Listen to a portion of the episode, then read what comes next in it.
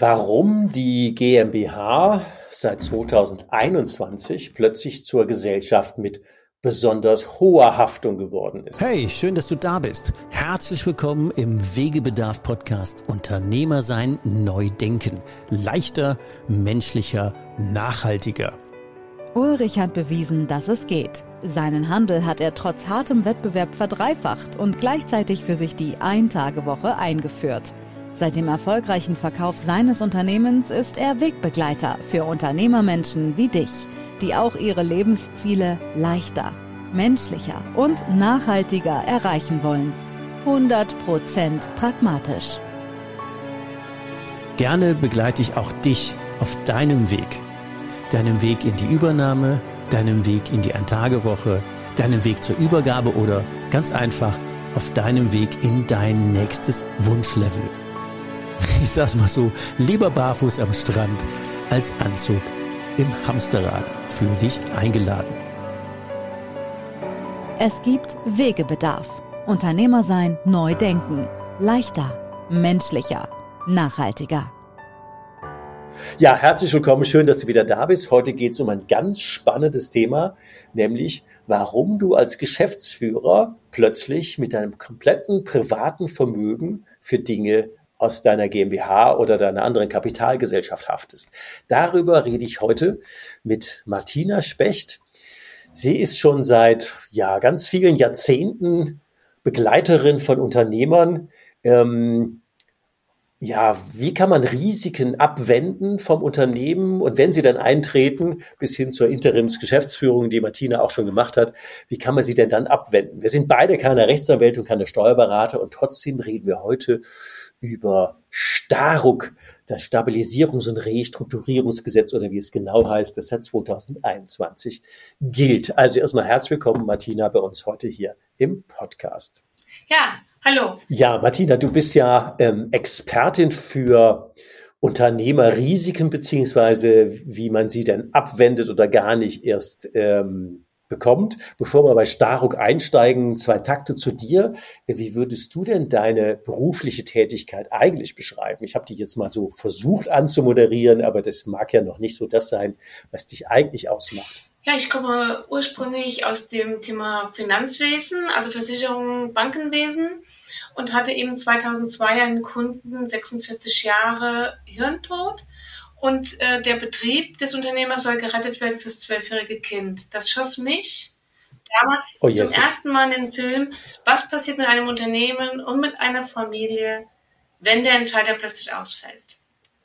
Oh, das war aber echt ein Ticket. Ja, das war für mich damals ein, ähm, ja, das war wirklich wie so ein kleines Erdbeben. Und ähm, daraus entwachsen ist aber dann, dass ich mich immer weiter auf diese Themen spezialisiert habe. Das heißt, wie kann man Familien und Unternehmen schützen. Das heißt, welche Zettel müssen in welcher Schublade liegen, für welche Situationen, dass eben die Angehörigen handlungsfähig bleiben, welche Menschen kann man mit ins Boot holen, also bis hin zum Interest Management. Ähm, äh, diese Dinge habe ich mir halt in, die letzten 20 Jahre angeeignet äh, mit diversen Ausbildungen und habe ein Netzwerk aufgebaut von mehr als 40 Experten. Und das ist auch de, dieses Thema dann jetzt eben heute, äh, denn auch da haben wir diese Experten zum Thema Staruk. Und da kann ich so ein bisschen aus dem Nähkästchen plaudern, was denen so alles vor die Linse, also vor die Flinte läuft. Ja, das ist ja für dich auch ein naheliegendes Thema. Deswegen hatte ich dich ja auch zum Podcast eingeladen, weil ich ja deine Expertise an der Stelle auch sehr schätze. Und ähm, wie gesagt, wir sind ja beide keine Rechtsanwälte und Steuerberater, aber wir, wir betreuen ja beide Unternehmer und wollen ja nicht, dass die plötzlich irgendwann mal ähm, 50 Jahre umsonst gearbeitet haben und weil sie manche Dinge einfach nicht wussten, ist es möglicherweise das ganze Vermögen weg. Und das ist eine Gefahr, die sollte man einfach kennen. Und ähm, auch wenn ich das etwas plakativ gesagt habe, seit Staruk haften wir als Geschäftsführer mit unserem kompletten privaten Vermögen auch noch zwei, drei Jahre rückwärts für Fehler, die wir ähm, gar nicht wissend möglicherweise gemacht haben. Und ähm, bevor wir uns da weiter rein vertiefen, mal erste Frage, was heißt denn eigentlich Staruk und wofür war es gut? Also Staruk ähm, heißt das Stabilisations- und Restrukturierungsgesetz, wurde 2017 in Brüssel verabschiedet und äh, von der Bundesregierung Deutschland am 22.12.2000 eins zu eins ähm, durch die äh, Gesetzgebung geführt. Ursprünglich war dieses Gesetz gedacht als Ergänzung zum Insolvenzgesetz, also zum Insolvenzrecht. Da sollte es eigentlich angedockt werden oder implementiert werden. Äh, da die Bundesregierung das aber so ein bisschen, ich sag mal, verschlafen hat, äh, stand eben dieses, äh, dieses Thema, denn sie hatte zwei Jahre Zeit, es umzusetzen. Und dann kam eben das Ende 2020 und es war eben noch nicht angefasst, diese Implementierung. So entschied sich die Regierung, das Gesetz eins zu eins durch, den, äh, durch die Gesetzgebung zu bringen. Und so trat es dann zum 01.01.2021 in Kraft. Und zwar nicht im oder gekoppelt mit dem Insolvenzrecht, sondern komplett praktisch äh, nebendran, separat gestellt. Und darin, genau aus dieser Entkopplung, entstehen eben jetzt genau diese Haftungsrisiken, die du eben genannt hast, äh, wo eben viele Menschen geglaubt haben, wenn sie eine Rechtsidentität haben, GmbH, also Gesellschaft mit B schränkt der Haftung, dass halt eben genau dieser Haftungsdeckel dieser GmbHs ähm, eben nicht halten. Ja, das ist ja jetzt spannend, weil ich habe ja gesagt, die GmbH ist jetzt zur Gesellschaft mit besonders hoher Haftung geworden. Ähm, was verlangt das Staruk denn eigentlich?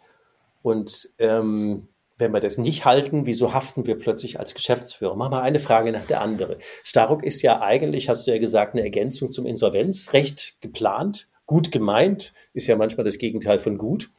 Ähm, müssen wir uns auch nicht beschäftigen. Ähm, aber was verlangt es denn eigentlich per Gesetz von uns Geschäftsführern von Kapitalgesellschaften? Ähm, es verlangt von äh, den Geschäftsführern, und dabei spielt es keine Rolle, ob man jetzt Inhaber Geschäftsführer ist oder angestellter Geschäftsführer ja, genau. oder auch Prokuristen oder halt eben in bestimmten äh, ähm, also Fächern oder ähm, Segmenten auch eben Führungspersonen.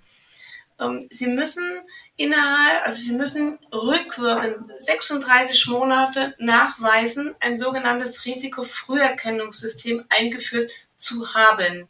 Also stellt man jetzt fest, ähm, eine Firma kommt in die Schieflage und dann wird eben geschaut, wo ist das entstanden. Ich sage jetzt mal, es brechen vielleicht Aufträge weg äh, und dann muss eben geschaut werden, warum brechen die weg, was wird da gemacht und wie kann man gegensteuern.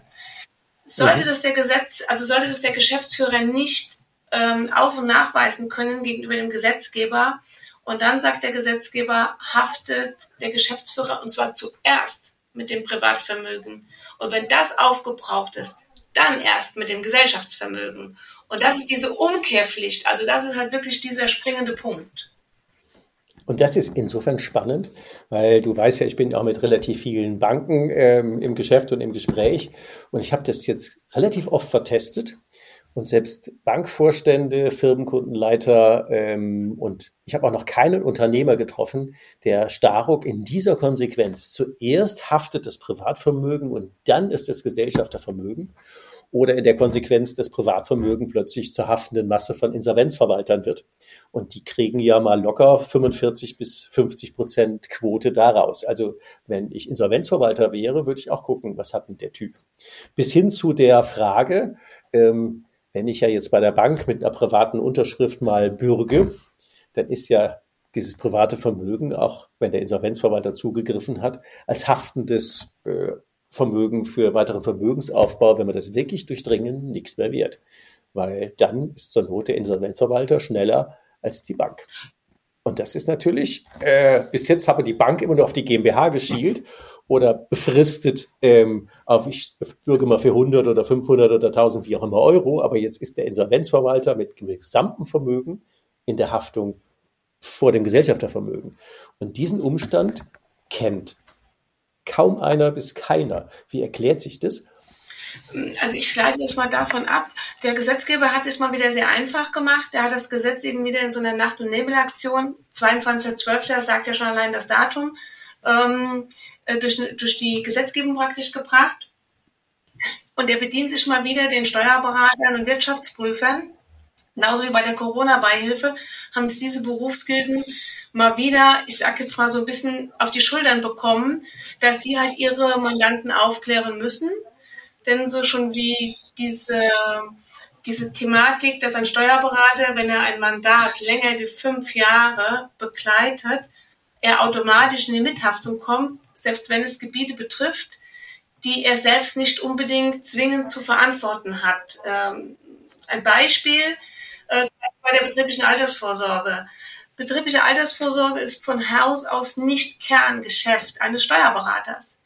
Nee, definitiv nicht. Wenn er das aber begleitet, das heißt, er hat jetzt ein Mandat länger als fünf Jahre und es sind zum Beispiel da Unregelmäßigkeiten oder es ist keine Versorgungsordnung oder ein Verstoß gegen den Gleichbehandlungsgesetz, haftet der Steuerberater automatisch mit, weil der Gesetzgeber sagt, du Steuerberater, auch wenn du davon nicht, also das ist nicht deine Kernkompetenz, aber du musst es eben im Ganzen sehen und du bist verpflichtet, dir dann eben entsprechende Hilfe dazu zu holen, ja.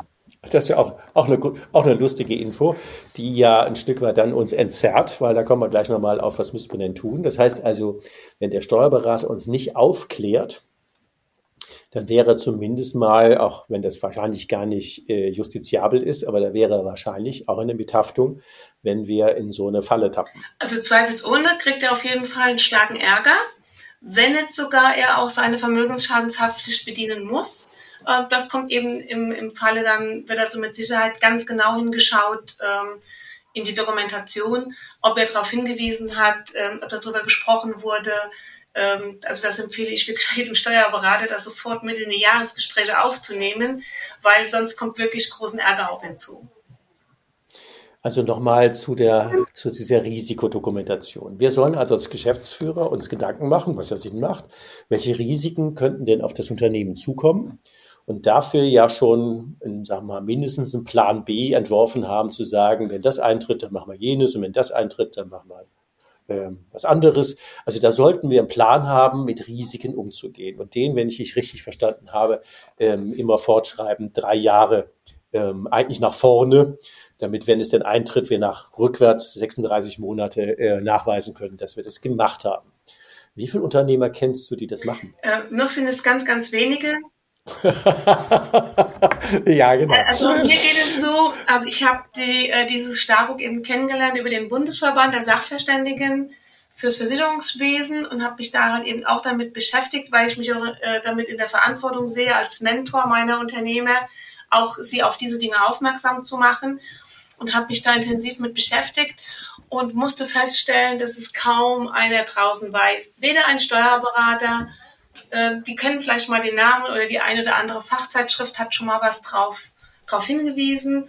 Ähm, aber selbst äh, der Steuerberaterverband Hessen äh, be benutzt oder bezieht seine Wissensinfos und, äh, und Unterstützung eben vom Bu äh, Bundesverband der Sachverständigen.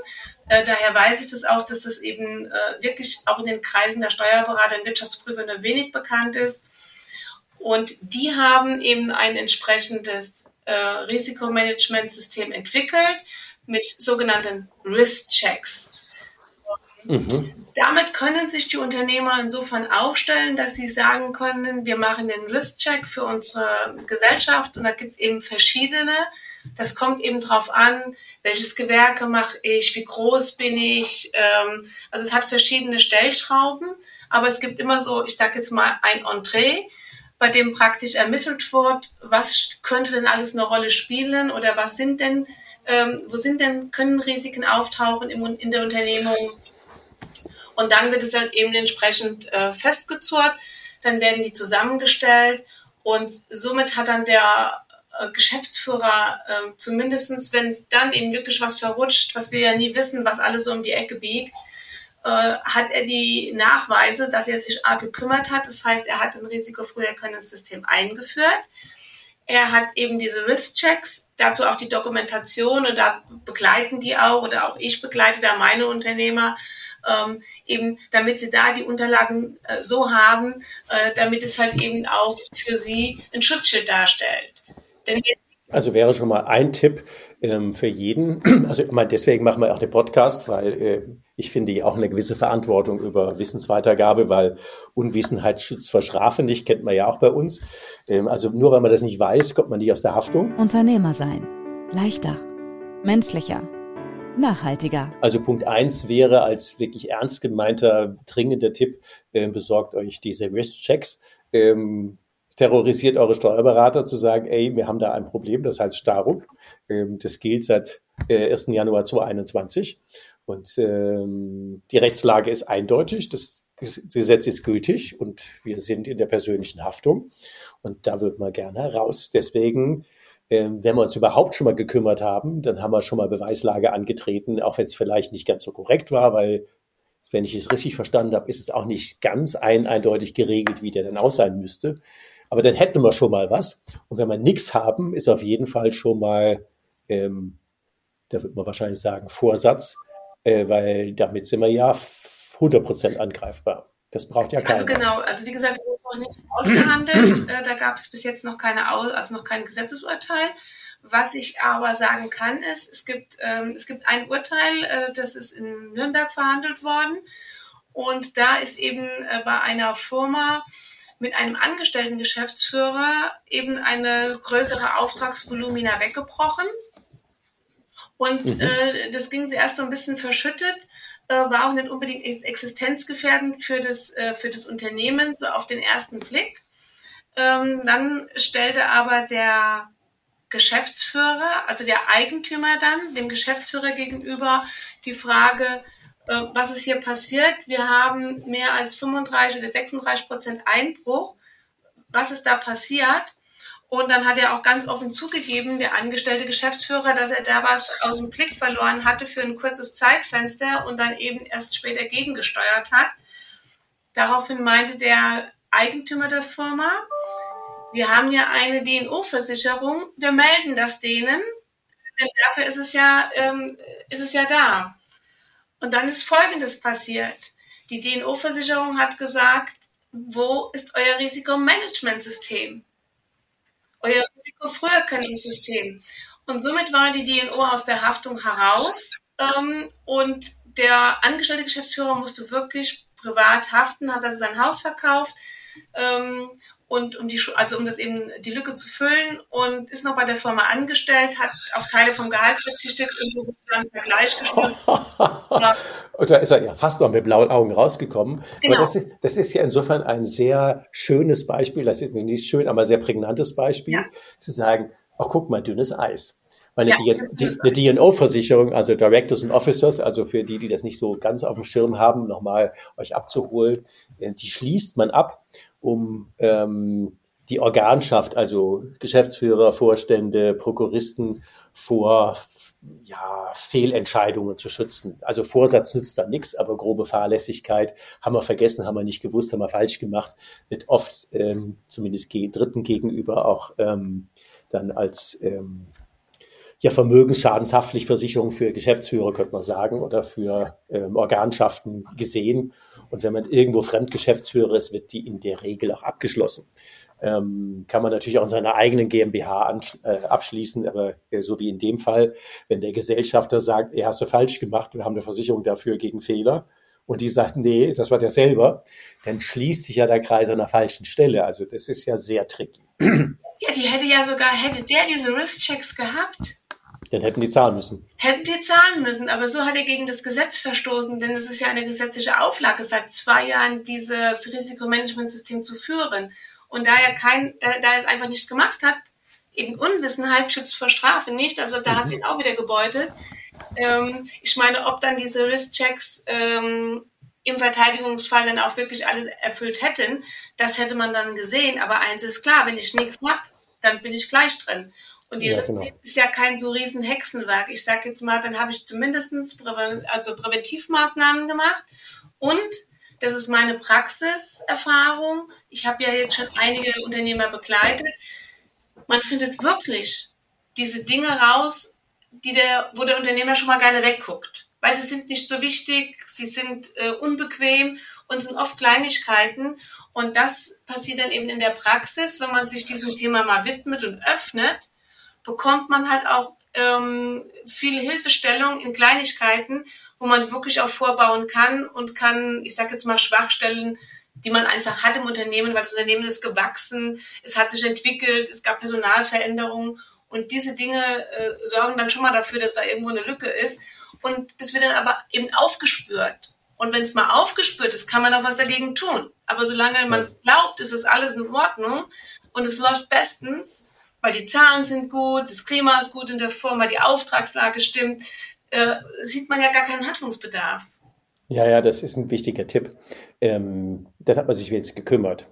Und äh, vielleicht noch so ein anderes Beispiel, ähm, was auch mit dem Insolvenzrecht zu tun hat, wo es einen möglicherweise sehr schnell beutelt. Ähm, das wird ja was sagen, Insolvenzgesetz äh, 133, dass wenn man weiß, dass ein Unternehmen möglicherweise in Schieflage liegt, also der Unternehmer fragt einen an, du kannst du mir vier Wochen Zahlungsverschub gewähren? Kann ich, kannst du mir Valuta einräumen? Ist gerade nicht so gut, kann ich in Stückchen zahlen? ähm, dann unterstellt dieses äh, Insolvenzgesetz 133, dass man jetzt wüsste, dass der Insolvenz bedroht ist und jetzt bereichert man sich unangemessen gegenüber anderen an der Masse. Und dann haftet man auch drei Jahre rückwärts. Und da gab es einen ähm, auch sehr schön bei YouTube dokumentierten Fall eines ähm, Unternehmens an der Mosel, die machten Korken, die hatten an ähm, wen auch immer geliefert, der hatte Zahlungsschwierigkeiten, dem hat man was äh, gegönnt, äh, Zahlungsaufschub und wie auch immer macht man ja so. Und der Insolvenzverwalter hat dann drei Jahre rückwärts alle Zahlungen wieder eingefordert. Und darüber ist dieser Korken äh, Lieferant mit ähm, 30 Mitarbeitern in die Insolvenz gerutscht. Falsch gemacht hatte der eigentlich nichts, der war nur zu nett. Und ob der jetzt unbedingt äh, sich bereichert hat daran, dass er zweimal Zahlungsaufschub gewährt hat oder dreimal, aber da ist die Gesetzeslage klar. Also das war ein super laufendes Unternehmen. Das hat genau nichts verkehrt gemacht, außer zwei, dreimal Zahlungsaufschub gewährt und hat dann drei Jahre rückwärts alle Zahlungen zurückerstatten müssen in die Insolvenzmasse und ist darüber selber insolvent gegangen. Und das ist natürlich sehr krass, wenn man so Beispiele hört und sieht. Sie sagen, die ist echt alles in Deutschland und Rechtsstaat. Ja, ja, ist alles bei uns. Und deswegen muss man so aufpassen. Jetzt hast du ja schon einen Tipp gegeben, der sich für meine Begriffe sehr an ähm, ja, angestellte Geschäftsführer richtet, die haben wir wahrscheinlich kaum hier im Podcast oder angestellte Entscheider.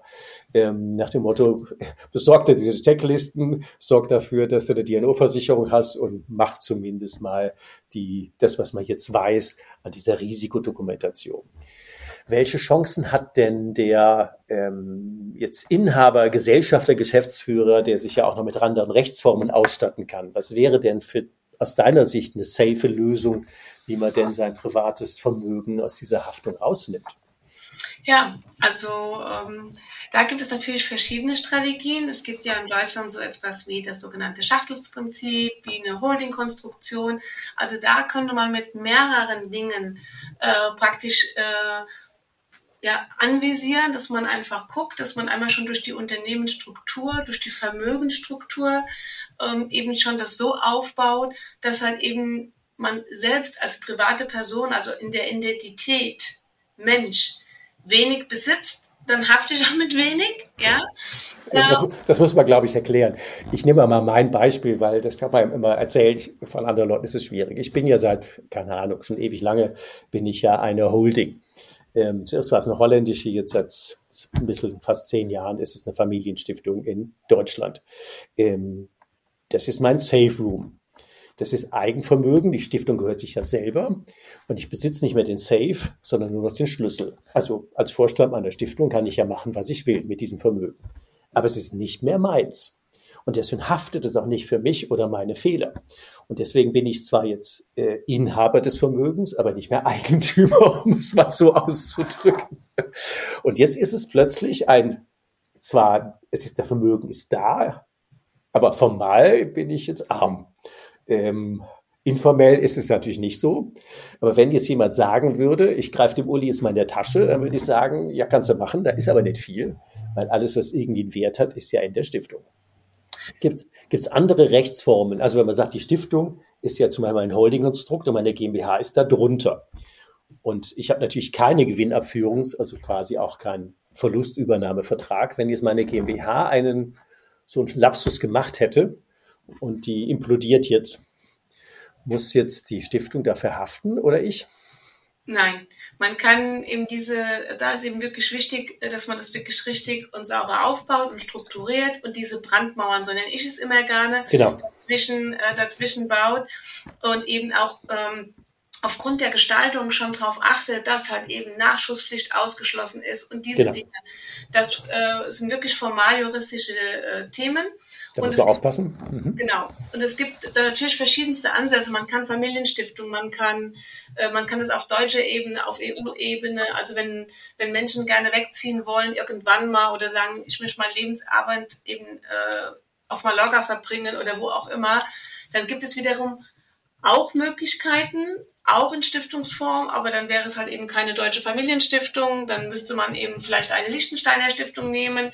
Ähm, also man kann sich das anschauen. Das sind auch nur Beispiele jetzt, die ich halt auch schon begleitet habe. Also das ist wirklich nicht äh, den Anspruch der vollständigen Transparenz der Möglichkeiten. Das ist nur so angerissen.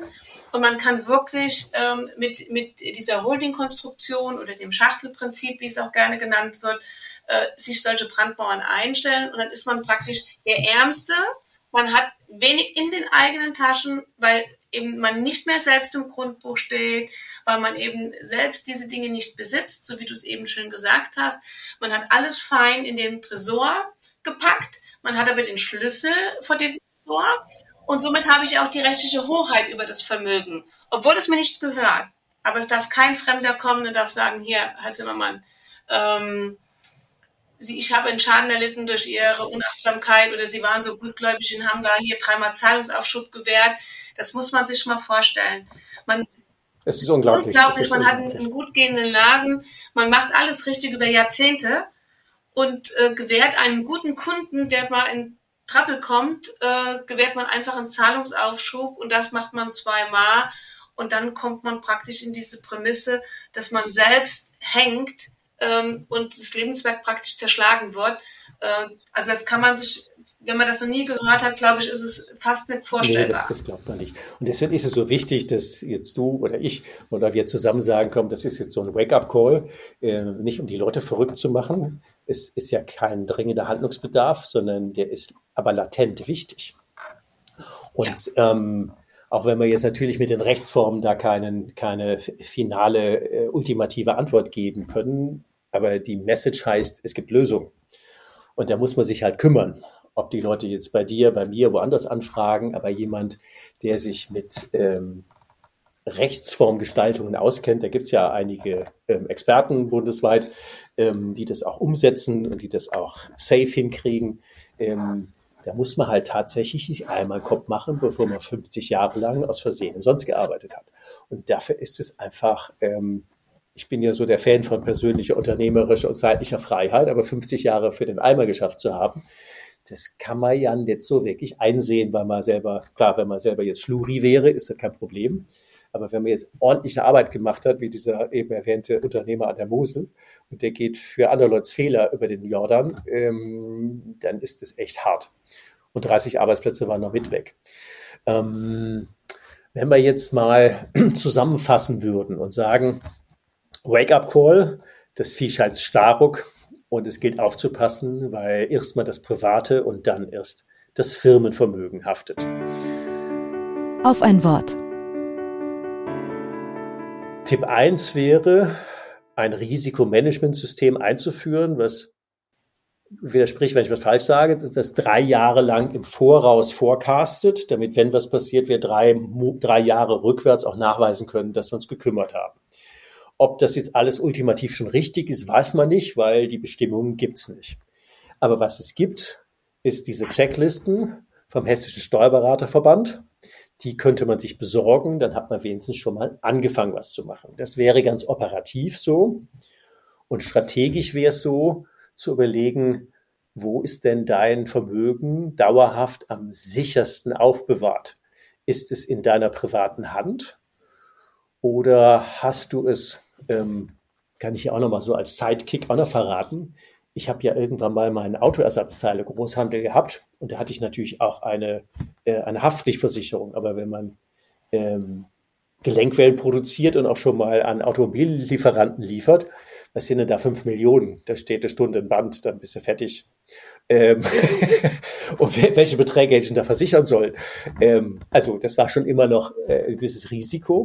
Und deswegen haben wir es damals zum Beispiel so gemacht. Ich habe meiner Frau meine Hälfte unserer ähm, Immobilie hier Gutshof, den habe ich an meine Frau übertragen und im Gegenzug habe ich lebenslanges Wohnrecht bekommen. Kann man auch machen. Also ich wohne hier. Ähm, aber es hört ja nicht mehr mir. Will man mir jetzt mein Wohnrecht fänden? Wer soll denn das ausbezahlen? Also das, da gibt's, das war ja jetzt, das war jetzt nur einmal zum Notar gehen, eine relativ billige Lösung, wenn man so will, ähm, aber eine, die ähm, uns schon vor fremder Leute Zugriff schützt.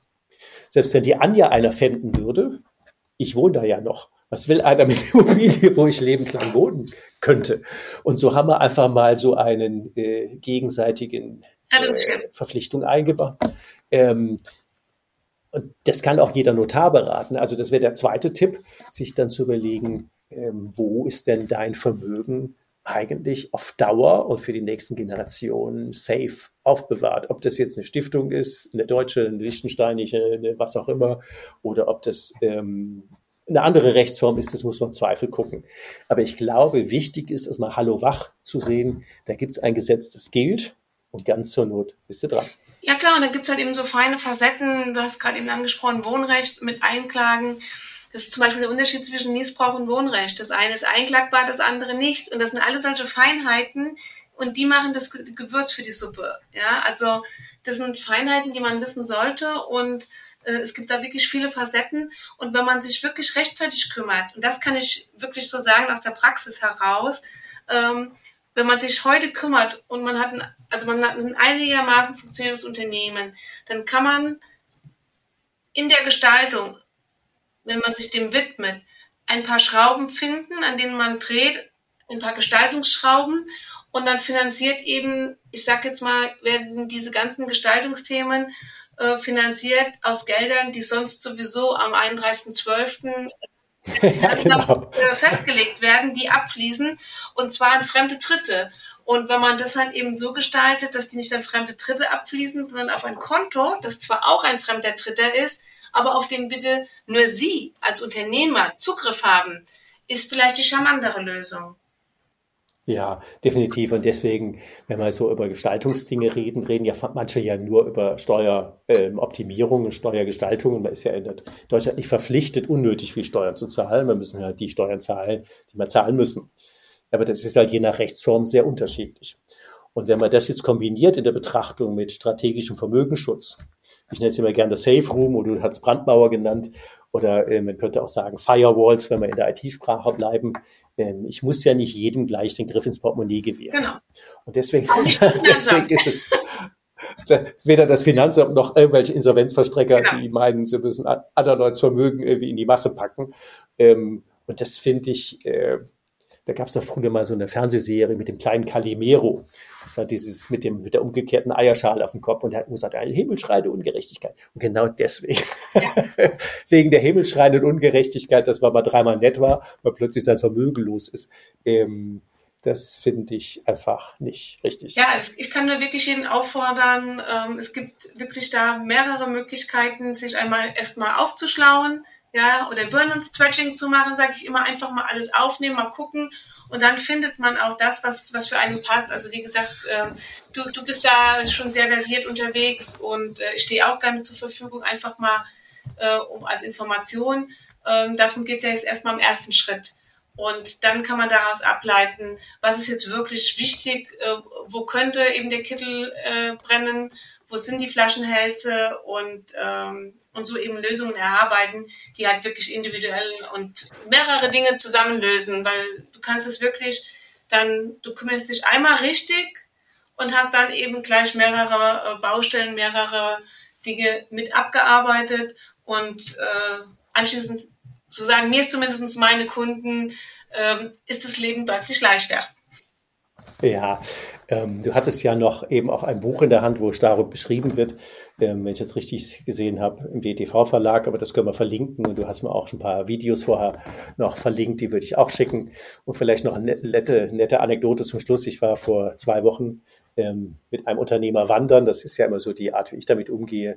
Der hatte angerufen und gesagt, er will in fünf bis sieben Jahre seine äh, Firma an seine beiden Jungs übergeben und er hätte gerne sowas wie ein gemeinsames Vermögen, über das alle verfügen können, aber von dem er in der Rente leben kann. Und er hätte gerne sicher und er würde auch gerne weniger Steuern zahlen.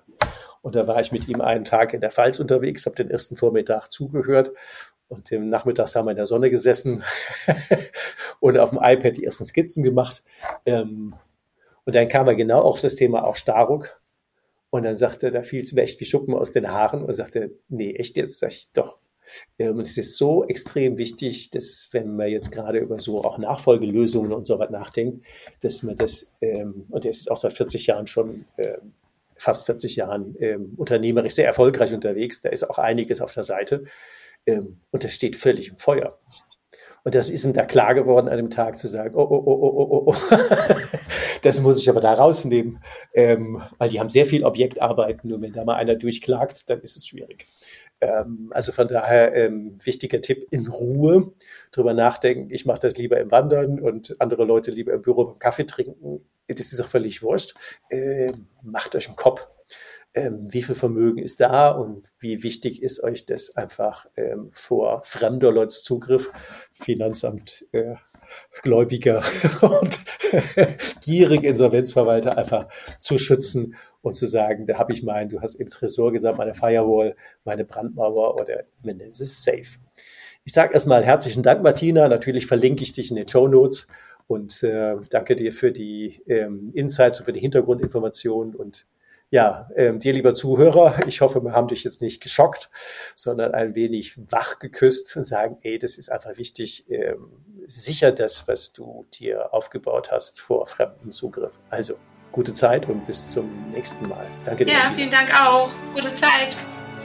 Du hast noch mehr Wegebedarf? Was brauchst du, um dein Unternehmersein leichter, menschlicher und nachhaltiger zu gestalten? Abonniere unseren Podcast, um keine Folge mehr zu verpassen. Denke bitte an eine ehrliche Bewertung der Folge und leite den Podcast gerne an andere Unternehmermenschen weiter, damit sie auch von den Tipps und Ideen profitieren. Magst du mehr von Ulrich haben? Ihn live erleben? Melde dich gerne, wenn du Ulrich für dich als Coach oder Mentor gewinnen magst. Oder wenn du ihn als Speaker, Moderator oder Trainer zu deiner nächsten Veranstaltung einladen magst um von seinen pragmatischen Out-of-the-Box-Impulsen zu profitieren. Von Unternehmer zu Unternehmer auf Augenhöhe. Nutze mich gerne für deinen individuellen Weg als Mentor und schließe dich gerne eine unserer Hike und Strike Jahresgruppen für Unternehmermenschen an.